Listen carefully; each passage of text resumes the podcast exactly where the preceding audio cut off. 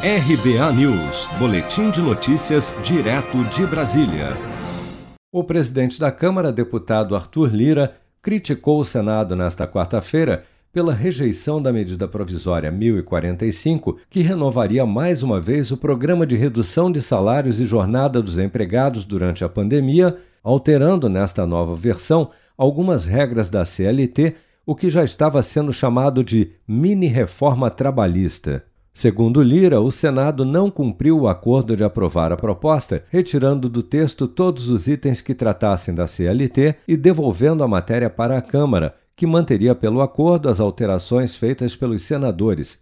Para Lira, é lamentável que o interesse de algumas entidades impeça que milhares de pessoas sejam incluídas no mercado de trabalho através de um programa como esse. Vamos ouvir.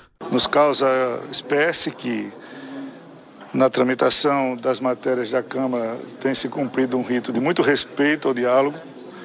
Ninguém faz votações no assodamento, ninguém faz votações quebrando o regimento, ninguém faz votações desrespeitando a, a, o sistema bicameral.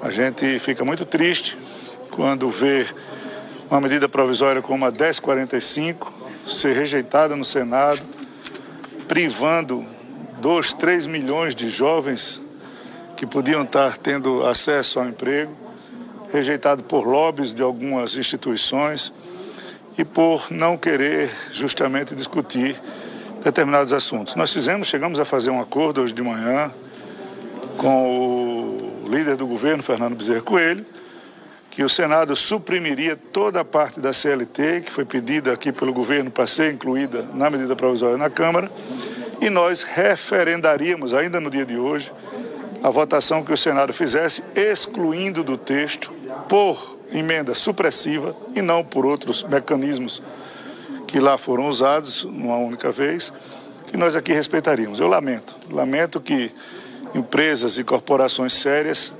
queiram permanecer com as suas regalias, com seus cofres abarrotados, enquanto milhares de pessoas que precisam ser incluídas no mercado de trabalho não têm oportunidade de ter acesso a um programa muito importante como era a medida provisória 1045. É de se lamentar.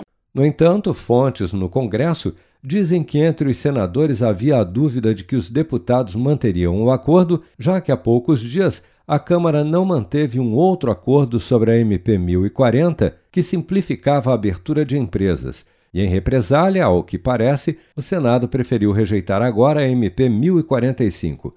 Apesar de visivelmente indignado com a situação, Arthur Lira negou que haja qualquer clima de tensão entre ele e o presidente do Senado, Rodrigo Pacheco.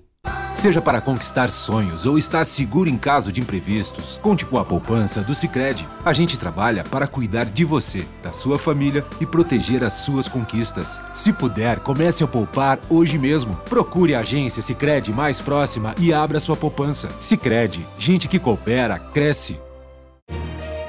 Com produção de Bárbara Couto, de Brasília, Flávio Carpes.